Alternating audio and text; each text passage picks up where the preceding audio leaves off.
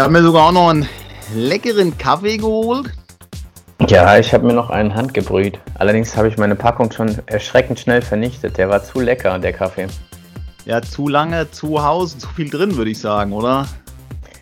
Geht so. Ich habe ja äh, von meiner Trainingsgruppe vom, vom Franck habe ich äh, dankenswerterweise einen Kaffee-to-go-Becher gekriegt. Der erweist sich in dieser Krise jetzt als genial. Ich kann nämlich überall, wo ich will, meinen Kaffee trinken. Das ist großartig. Ich habe jetzt schon auf dem Altkönig morgens früh den Sonnenaufgang mit einem leckeren Kaffee begrüßt. Dafür ist so ein Kaffeebecher zum Mitnehmen echt geil. Der afrikanische Kaffee Togo. Richtig, der. Wobei meiner ja. jetzt kommt aus Hamburg. Ich habe auch noch was Leckeres. Ich habe noch hier äh, frische Erdbeeren und habe mir noch ein bisschen Joghurt. Gut, was natürlich schwierig ist, ich habe so ein bisschen, ähm, ich habe so ein bisschen Vanillecreme reingehauen. Ja, aber irgendwo muss die Süße ja herkommen, ist klar, gell?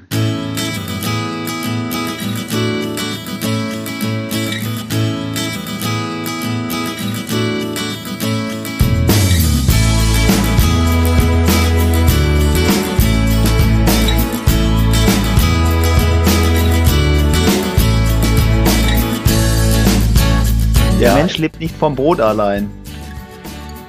Das ist richtig. Ich muss allerdings sagen, Milchprodukte verträgt mein Körper nicht so gut. Da verzichte ich schon seit äh, längerer Zeit drauf.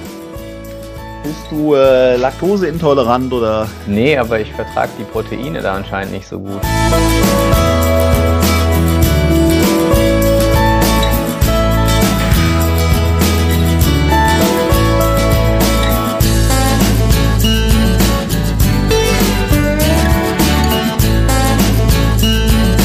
Pickel am Arsch.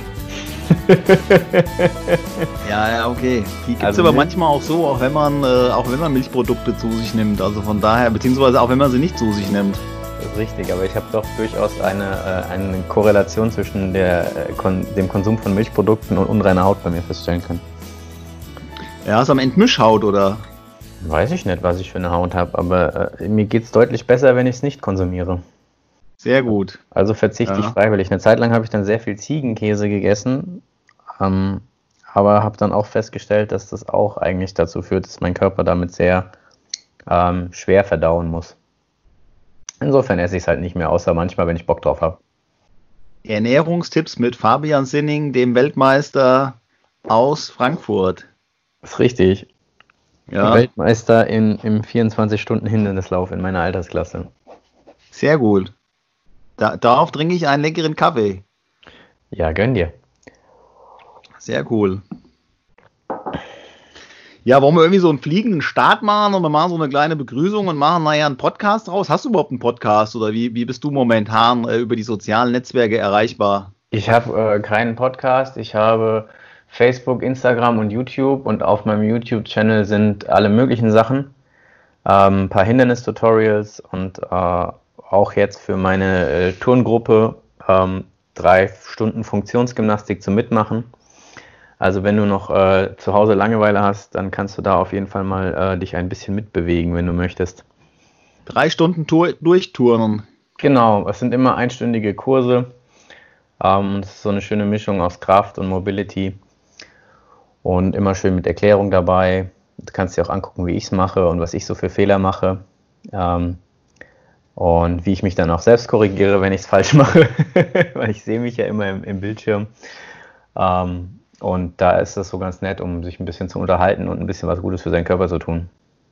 Ganz wichtig ist ja bei YouTube immer zu sagen, und dann da oben in der Ecke, da musst du äh, äh reinschauen und da ist dann das Video verlinkt und irgendwo unten wird dann auch abonniert.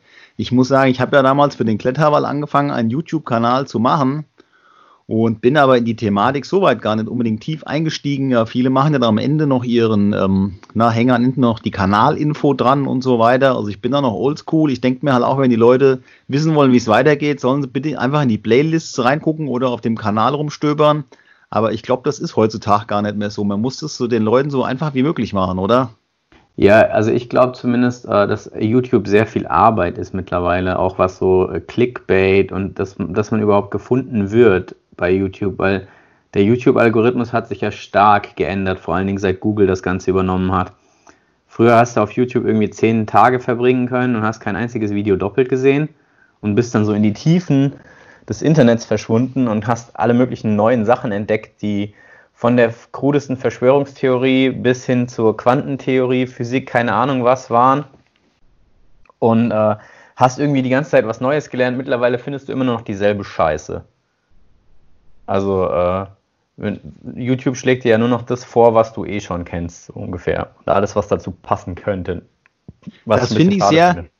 Das finde ich sehr spannend, was du gerade sagst. Ich habe so eine ähnliche Wahrnehmung und ich habe mich neulich mit einem unterhalten, der ist äh, Google-Spezialist mhm. und ähm, der ist eingeladen oder der, der hat sich selber halt auch so ein bisschen eingeladen zum Thema Diversität mit genau dem Hintergrund, wenn du nämlich diese Algorithmen hast, die dir nur noch das vorschlagen, was du sowieso schon ähm, was du sowieso schon mal gesehen hast oder siehst oder wie auch immer, dann haben wir gar keine Diversität mehr. Das ist richtig. Weil du kriegst ja sowieso nur noch den Krempel vorgeschlagen, den du schon kennst, was du schon weißt. Wenn du mal nach irgendwelchen Schuhen gesucht oder gegoogelt hast, äh, dann kriegst du nur noch diese eine Marke vorgeschlagen. Das heißt, du kannst gar nicht mehr über den Tellerrand drüber schauen. Was ich noch viel erschreckender finde, ich meine, früher bist du, wir haben das Internet noch so kennengelernt, dass du im Internet alle möglichen Kram gefunden hast.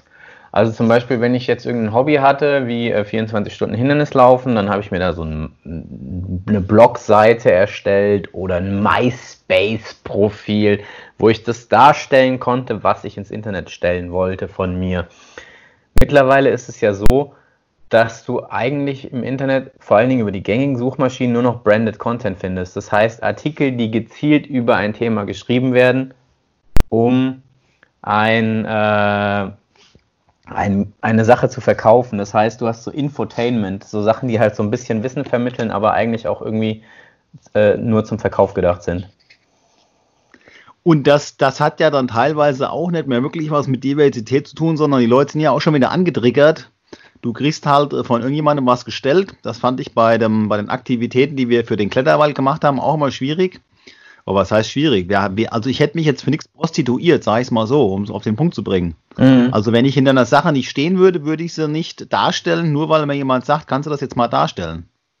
Ja, ich finde es ist sehr schwierig, da einen äh, Weg zu gehen, den man mit seinem eigenen Gewissen vereinbaren kann. Also ich verstehe, wenn Leute sich als Influencer anbieten und gewisse Produkte testen und es dann auch darstellen und sagen, okay, ich habe hier einen Test dafür gemacht, ähm, weil es natürlich eine Möglichkeit ist, auch äh, seinen Content zu finanzieren. Du musst ja immer bedenken, es ist sau viel Arbeit, die man da reinsteckt in dieses ganze YouTube-Zeug, bis Auf das Video Fall. gefilmt ist, bis du die guten Bilder hast, bis du die zusammengeschnitten hast, was du alles an Equipment brauchst, damit es auf einen Level kommt, was mittlerweile bei YouTube ein Standard ist eigentlich. Du kannst ja nicht mehr deine selbst gefilmten Handyvideos da reinstellen und alle denken sich, boah, geil, ein Video, sondern es muss ja mittlerweile gut ausgeleuchtet sein, du brauchst einen guten Ton, sonst guckt sich keiner mehr an.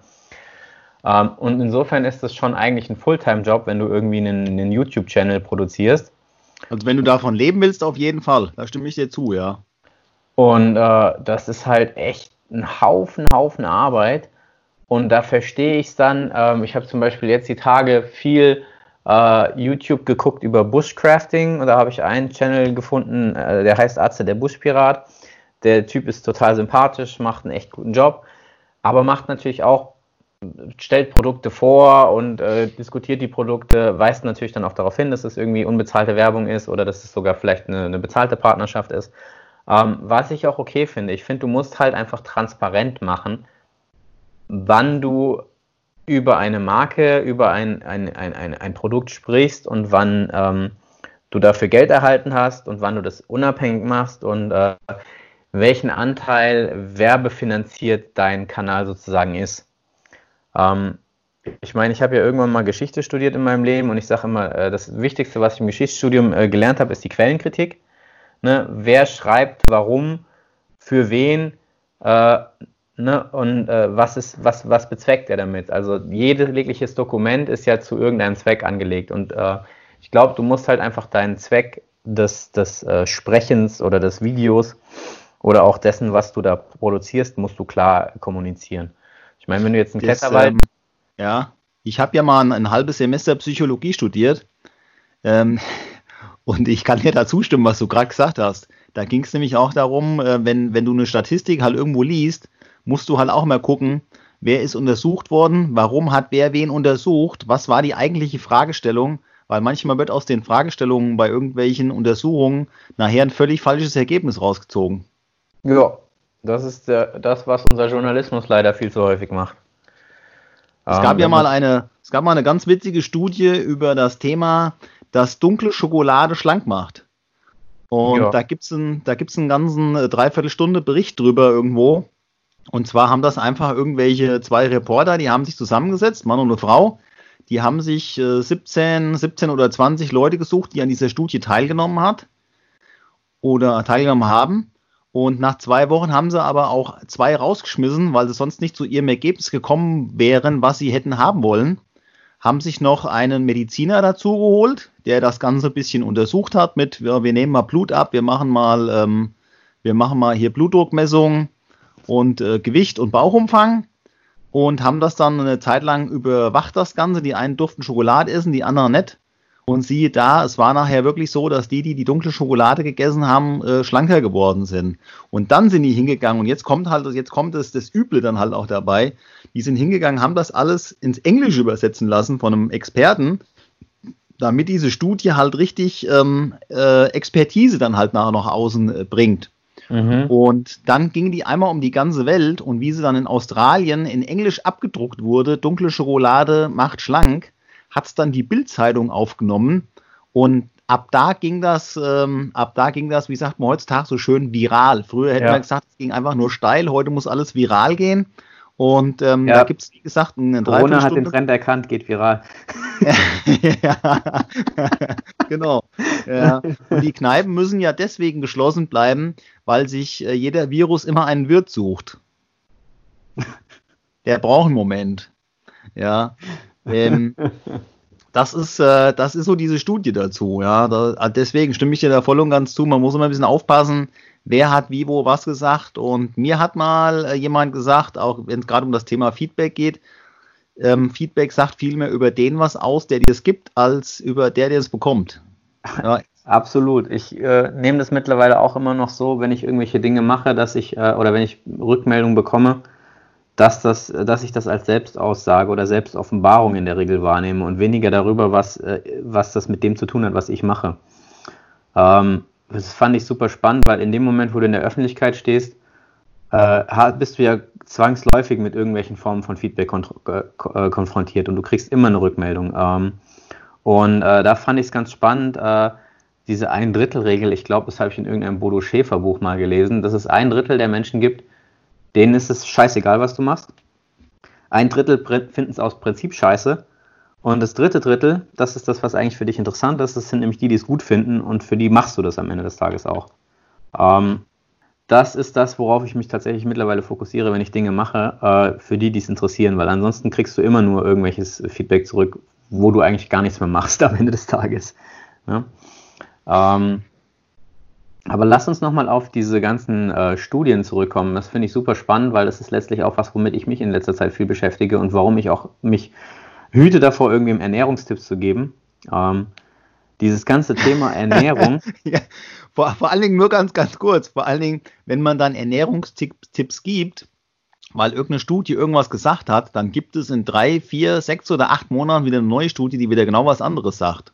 Ja, und ich finde es auch super schwierig, mittlerweile noch irgendwo durchzusteigen, wer was, wie, wo, warum äh, schreibt. Ne? Also ähm, wie gut sind diese Studien wirklich? Ähm, haben die wirklich eine Aussagekraft? Ähm, das beste Beispiel dafür ist dieser Game Changers Film. Ähm, sagt der, mir gar nichts, was ist das? Sagt, sagt dir Game Changers nichts? Game Changers ist eine Doku äh, über einen Dude, der äh, Veganer geworden ist, sage ich jetzt mal. Und zwar äh, ist das äh, irgendein äh, Kampftrainer, Military, sonst was, der hatte sich verletzt und hat sich dann überlegt, okay, wie regeneriere ich am besten? Und dann hat er angefangen, Studien darüber zu lesen und äh, hat diese Gladiatoren-Studie gelesen, dass die irgendwie, die Gladiatoren sich hauptsächlich vegetarisch und vegan ernährt haben und dass die deswegen viel besser regeneriert haben und so. Und fängt dann an, sich auf die Suche nach äh, Studien dafür zu machen, warum pflanzenbasierte Ernährung das Beste ist, was du machen kannst. Und sie sagen in dem Zusammenhang pflanzenbasiert, meinen aber eigentlich immer vegan. Ähm, das Witzige an der ganzen Geschichte ist, dass Arnold Schwarzenegger mit in diesem Film drin zu sehen ist und dass er halt auch sagt, ja, diese ganze Werbung dafür, wie männlich Fleisch ist und wie viele Proteine man braucht, ähm, das war halt einfach Werbung. Und ähm, dann hast du halt, für, also die, die, blenden immer auch mal so Studien ein und so, es ist halt absolutes Cherrypicking und äh, dann zeigen sie so äh, Sensationssachen wie, dann nimmt einer Blut ab und äh, dann siehst du, dass das Blut nach dem Fleischessen äh, nicht so klar ist wie nach dem, nach dem Pflanzenessen und ja, ja. dann testen sie irgendwie die Erektion von Männern und zeigen, dass wenn jemand sich vegan ernährt, dass er einen dickeren und härteren und öfteren äh, Ständer nachts kriegt. Okay. Also so alles, was, wo du denkst, oh, geil. Nein, Spaß. Ähm, aber die, die Sache ist halt, am Ende des Tages, ich habe dann mal so ein bisschen nachgeforscht, was so an Quellenbasis dahinter steht und bin auch auf ein paar Sachen gekommen. Ähm, und habe dann zum Beispiel das Buch von Michael Greger, How Not to Die, äh, gefunden, was im Prinzip so eigentlich die Quellensammlung dafür ist, was die in Game Changers behaupten. Ähm, und das Spannende ist tatsächlich, dass er in diesem Buch extrem viele Studien zitiert, was schon mal gut ist ähm, wo ihm auch wieder so ein bisschen vorgeworfen ist, dass diese Studien relativ einseitig sind, weil sein äh, Ergebnis ist am Ende des Tages, mit pflanzenbasierter Ernährung geht es dir besser. Egal, was du für eine Krankheit hast, wenn du genug Ballaststoffe und Pflanzen futterst äh, und eine ja. abwechslungsreiche Kost, dann äh, kannst du so ziemlich alle Zivilisationskrankheiten vermeiden. Und das finde ich halt einen spannenden Ansatz. Weil ähm, also nochmal ganz kurz zum Verständnis. Also der hat sich jetzt schon dafür ausgesprochen, was die anderen gesagt haben, dass diese pflanzenbasierte Ernährung doch die bessere ist. Der sagt es ziemlich eindeutig und der zieht auch einen Haufen Studien zu Rate. Und äh, okay, äh, was ja. er macht ist, äh, er selber ist Ernährungswissenschaftler und er ist ein ziemlicher Nerd. Also, wenn du den Typ mal dir bei YouTube anguckst, ist es witzig, ähm, weil er halt so richtig so ein Sheldon Cooper der Ernährungswissenschaft ist. Ähm, und der äh, macht dann auch so Kochvideos, wie er sich sein Smoothie zubereitet. Und du merkst so richtig, das, das kann eigentlich nicht schmecken. Es ist nur, da ist halt alles drin, was gut ist. Weißt du? also, er kocht halt absolut nach wissenschaftlichen Standards, aber nicht so wirklich nach Geschmack. Aber er sagt. Hier ist halt, auch alles drin, was gut ist. Ja. Aber er erzählt ruhig weiter, ja? Er erzählt weiter. Ähm, was ich halt spannend finde, ist, dass er halt, ähm, er hat diese, diese Seite nutritionfacts.org und macht da nichts anderes als YouTube-Videos über wissenschaftliche Studien und reviewt die so ein bisschen und setzt das Ganze in Zusammenhang. Ähm, und das Gute ist, dass alles, was er aus seinen Büchern äh, erwirtschaftet, geht direkt in diese Studie. Das heißt, zumindest nach außen hin hat er ähm, sehr starken Wert darauf gelegt, dass das Ganze unabhängig wird und nicht den Anschein hat, dass er sich daran persönlich bereichert. Was ich prinzipiell finde, dass es ihm eine sehr hohe Glaubwürdigkeit äh, verschafft. Und äh, was dann halt für mich noch spannend war, ist, wenn ich mit dieser veganen Ernährung rumexperimentiert habe oder pflanzenbasiert, sage ich jetzt mal, ich esse so gerne mal auch irgendwie eine Currywurst. Ähm, da war was, ja, ja, es gibt da ein paar Bilder drüber. ne, ähm, dann habe ich festgestellt, dass sich meine Verdauung verbessert. Dass ich, äh, wenn du die Currywurst isst? Nein, wenn ich sie nicht esse. Ah, okay, alles klar, dann habe ich, ja, ja, dann, ja.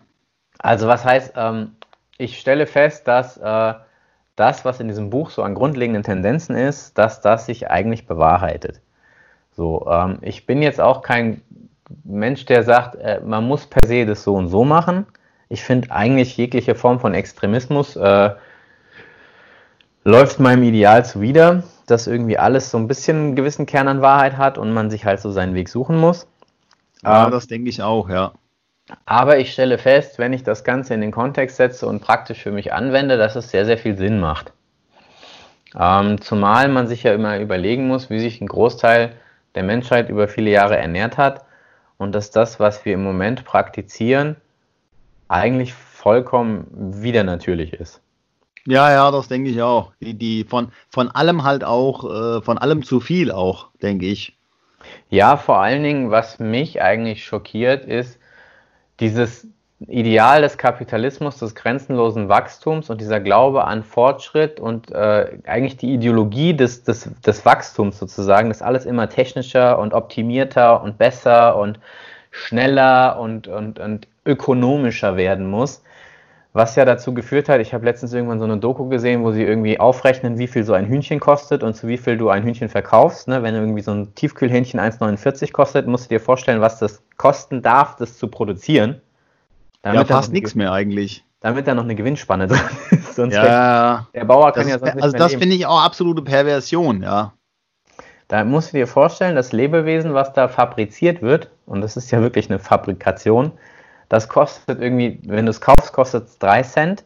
Dann das, das übers Leben zu füttern kostet irgendwie 40 Cent und dann der Rest äh, der Produktionskette schlachten und verpacken und äh, in den Supermarkt schicken, darf nochmal so 10, 20 Cent kosten, damit der dann noch irgendwie 20 Cent am Hühnchen verdient. Wenn du dann mal so das in Perspektive setzt, wir fressen wirklich jeden Tag Fleisch. Also ich habe ich hab in der Mensa, äh, in der Uni, ne, wo du dir denkst, so Uni, Mensa, das sind so die reflektierteren Menschen, die irgendwie studieren und sich mit, ne, also so vermeintlich zur, zur Bildungselite gehören, ja. sage ich jetzt mal. So, und da gibt es dann Diskussionen darüber und da muss dann die größte Vielfalt da sein, möglichst. Wir hatten irgendwie drei Mensen, bei uns gab es Burger, bei uns gab es äh, jeden Tag Currywurst und jeden Tag Bratwurst. Und ich frage mich so, was zur Hölle hat Fast Food in der fucking Mensa zu suchen? So, das widerspricht diesem Grundgedanken von irgendwie solidarischer Ernährung, dass du halt denjenigen anbietest, sich gesund und gut zu ernähren für einen günstigen Preis. So, warum kann eine Mensa nicht einfach nur zwei Gerichte haben? Von mir aus eins mit Fleisch und vegan oder vegetarisch, schon drei Gerichte. Stinknormale Eintöpfe und ein bisschen Salatbuffet. Mit der Hälfte des Personals könntest du doppelt so viele Leute ernähren und du würdest das alles kostengünstiger machen und du würdest kein irgendwie äh, undurchsichtiges äh, ähm, Konstrukt von Subventionen schaffen, wo keiner mehr durchblickt, was das Studentenwerk eigentlich alles finanziert. Aber ich glaube, das ist stellenweise auch gar nicht, ich glaube, das ist stellenweise halt auch gar nicht gewünscht, weil ja wieder Industriezweige halt auch da äh, dranhängen. Sag ich, ähm, ich hoffe ja einfach, dass diese, diese Krise, die wir momentan halt haben, hier mit dem ganzen Corona, dass es ähm, wirklich halt auch eine Nachhaltigkeit schafft, über viele Dinge auch mal drüber nachzudenken und äh, nicht einfach äh, nach sechs bis acht Wochen, wenn das Thema hier mal einigermaßen durch sein sollte, wieder so eine Normalität halt auch reinkommt. Wie du auch eben sagst, es gibt jeden Tag gibt's Fleisch, jeden Tag gibt's auch noch verschiedene Fleischgerichte und dieses Übermaß, dieses Überangebot an allem, ja. Weil wenn du allein schon siehst, die Supermärkte haben bei uns mittlerweile halt auch teilweise von 6 bis 22 Uhr geöffnet. Gut, jetzt momentan ähm, in der Krisenzeit nicht unbedingt. Aber im, im normalen, im, ich sag mal in Anführungsstrichen im Normalbetrieb, so um, von 6 bis 22 Uhr. Du musst dir aber denken, du musst ja diese ganzen Zeiten halt auch mit Mitarbeitern besetzen. Ja, das dann halt auch Montag bis Samstag und Sonntags können die sich dann mal ausruhen. Ähm, das finde ich, ähm, das finde ich einfach zu viel. Man kann sich doch auch organisieren. Es würde doch reichen, dass man äh, bis um 8 Uhr aufhat spätestens und dass man halt am Samstag um, um 17 oder um 18 Uhr zumacht. Wenn ich mal überlege, ich meine, ich war ja auch mal klein, ich hatte übrigens auch mal Haare gehabt.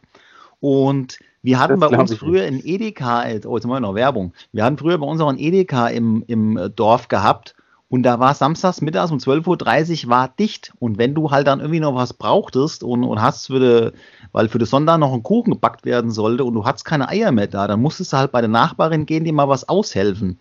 Und ich denke, da geht halt auch ganz viel gesellschaftlich verloren, auch mal die Hilfe des Nachbarn anzunehmen oder vielleicht den Kuchen nicht zu backen. Aber wenn du heute keinen Kuchen backst, ist ja auch nicht dramatisch, weil der Bäcker der hat ja auch den ganzen Sonntag geöffnet und du kannst hingehen und kannst dir sonntags, man, das, das grenzt ja schon fast an Perversion, du kannst zum äh, sonntags zum Bäcker gehen und kannst dir da eine Torte holen. Und Ach, bei uns hat er. Hingehen. Ich krieg das mittlerweile sogar geliefert.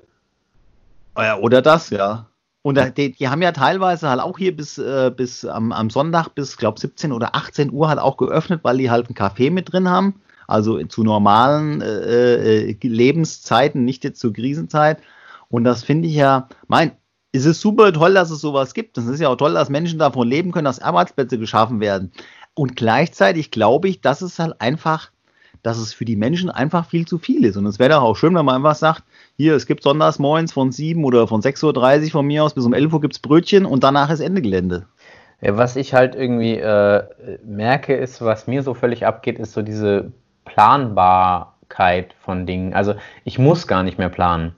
Weißt du, früher, wenn ich irgendwo hingefahren bin, dann habe ich mir eine Landkarte angeguckt, habe mir angeguckt, wo bin ich, wo will ich hin, ne? die Karte, die hinter dir hängt, habe mir da meine Punkte ausgesucht, habe mir angeguckt, aha, da gibt es eine Autobahn, die führt straight von äh, Frankfurt nach Frankreich und dann muss ich bei Paris, äh, muss ich irgendwie Richtung weiß ich nicht, Bordeaux fahren und von Bordeaux kann ich dann nach Perpignan. Wenn ich in Perpignan bin, bin ich schon fast am Mittelmeer. Dann muss ich noch meinen Zielort angucken. Dann habe ich so ein grobes geografisches Verständnis gehabt. Ne? Ich wusste, ich hatte ein Bild im Kopf und wusste ungefähr, wo ich hinfahre. Dann ja, hat man ja. sich noch so die zwei, drei Orte angeguckt, wo man nicht hin will, damit man nicht aus Versehen in die falsche Richtung abbiegt, wenn man auf die Autobahn nach den Schildern guckt. Und dann, dann bin ich bis nach Marokko gekommen, ohne jegliches Navigationssystem. Ja. Mit einem scheiß Straßenatlas, der, der, da ging die Batterie nie leer. Ähm, den hatte ich in der, in der Tür stehen. Der ist dann nach einer gewissen Zeit ein bisschen zerfleddert und man muss die Seiten, die wichtig waren, äh, immer hinten rausziehen, weil die rausgefallen sind. Aber ich wusste, wo alles ist und ich hatte es im Kopf. Und mittlerweile erwische ich mich immer öfter, dass ich einfach nur sage, yo, Google, sag mir, wo ich hingehen muss. Ja, ja, das, das Gehirn wird ausgelagert. Rechts, links, rechts, geradeaus und am Ende des Tages bin ich irgendwo hingegangen und habe keine Ahnung, wo ich bin. Das ist äh, ganz kurz nur noch zu deinem, zu deinem Atlas, da fällt mir ein kleiner Witz ein. Und zwar gibt es so diesen, diesen Witz, dass in den Schweizer, äh, in den Schweizer Bergen ist ein Bergführer abgestürzt in eine der tiefsten Schluchten. Aber es war nicht so dramatisch, er war schon sehr alt und es haben schon ein paar Seiten gefehlt. Den habe ich nicht gecheckt. Nicht gesteckt? Den muss ich mir nochmal angucken. Ah, okay, ja, ja. Also der Bergführer ist abgestürzt, weil es ist nicht schlimm, es haben schon ein paar Seiten gefehlt. Seiten? Dem Bergführer haben Seiten gefehlt? Nee. Ah, oh Mann. Ja, ja, ja. Okay. Ich habe nicht schon. Ja. Bei mir und Comedy, das wird nichts. Die, die Witze sind, da muss man zu viel nachdenken. Ja, ich habe irgendwie, ich habe diesen Menschen fallen sehen gerade. Hä, warum fehlen Ja, aber ich stimme dir da echt zu. Es ist, es ist so ein Überangebot und es wird, das Gehirn wird ausgelagert nach, nach, nach den Googles, ja.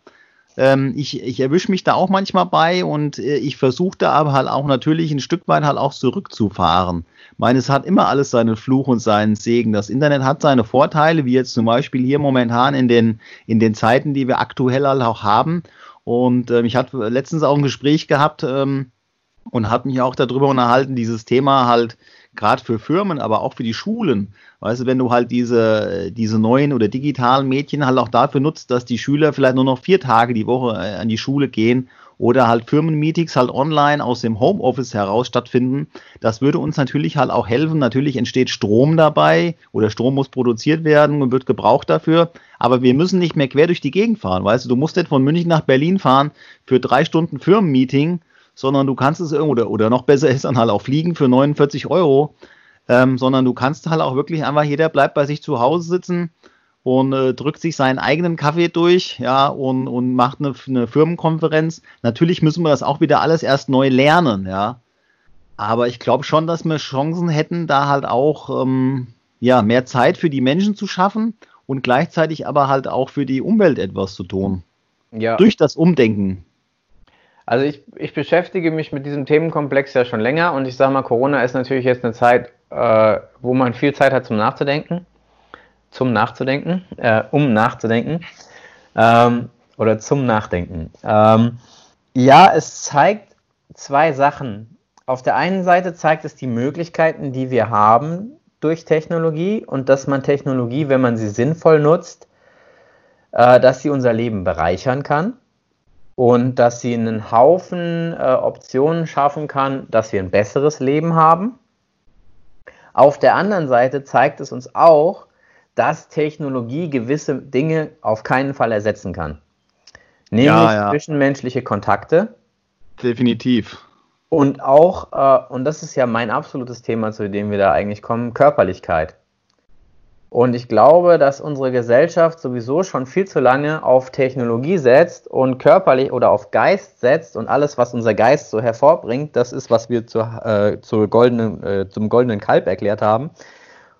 Und dabei völlig vergessen, dass wir noch in einem Körper leben.